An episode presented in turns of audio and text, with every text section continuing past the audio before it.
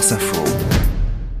L'étoile du jour, bonjour Marion Lagardère. Bonjour Marc, bonjour à tous. Vous la décernez à un lanceur d'alerte historique. Oui, le premier et le plus célèbre du XXe siècle, l'américain Daniel Ellsberg, ancien analyste pour le ministère de la Défense des États-Unis, qui vient de nous quitter ce week-end à 92 ans et qui donc a marqué l'histoire en révélant les Pentagon Papers. C'était en 1971, l'expression euh, lanceur d'alerte n'existait pas encore. Pourtant, c'est exactement ce qu'a fait euh, Daniel Ellsberg. Alors que la guerre du Vietnam n'en il a décidé de rendre public un rapport top secret produit par le Pentagone, rapport compilant toutes les décisions prises depuis 1955 et qui concluait que les États-Unis ne pouvaient pas gagner la guerre, que tous les présidents qui se sont succédés en avaient été prévenus depuis des années et pourtant qu'ils continuaient à envoyer euh, des contingents de soldats, de rapatrier les cercueils et mentir au grand public. Après mûre réflexion, Daniel Ellsberg a donc transmis les 7000 pages du rapport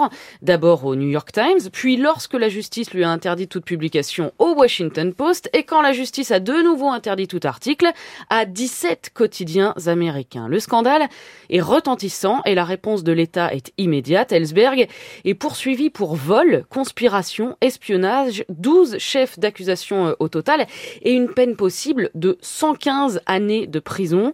Pendant deux ans, le gouvernement Nixon va tout faire pour le décrédibiliser, tout faire, c'est-à-dire essayer par exemple de mettre la main sur ses échanges avec son ancien psychanalyste, multiplier les chantages au silence, le harceler, lui et sa famille. Sauf que pendant ce temps-là, les journaux font leur travail. Les 7000 pages du rapport sont vérifiées, confirmées, étoffées même avec une autre fuite bien célèbre, celle du Watergate.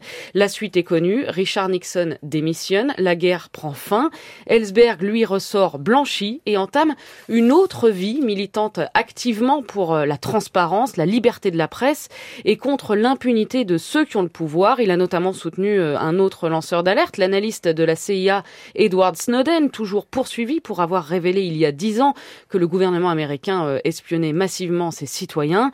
À la fin, ce que nous laisse Daniel Ellsberg, c'est un saint rappel. Si l'on se dit en démocratie, il ne faut jamais cesser de questionner les gouvernants, d'exercer son droit à demander des comptes. Dans une interview que le Washington Post republie euh, pour lui rendre hommage, Ellsberg résume Aucune révélation ne provoque de changement par elle-même, mais d'information en information, de vérité en vérité. Alors, dit-il, là, le courage devient contagieux.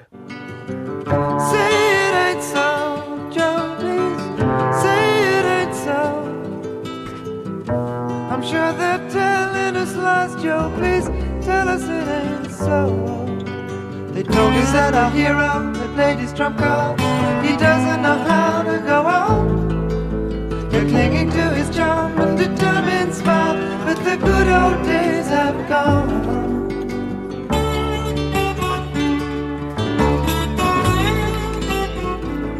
Renaud Dely. J'ai un petit doute, mais je vais quand même tenter. Je pense que c'est Murray C'est Murray Head, voilà, qui après avoir ouvert les journaux a dit à son pote euh, Joe Dis-moi que tout ça est faux, dis-moi qu'il nous morte. Oui, c'est le propre de la chanson. D'accord, d'accord. Les paroles, ce sera pour une autre fois, Renaud Merci, c'était bien Murray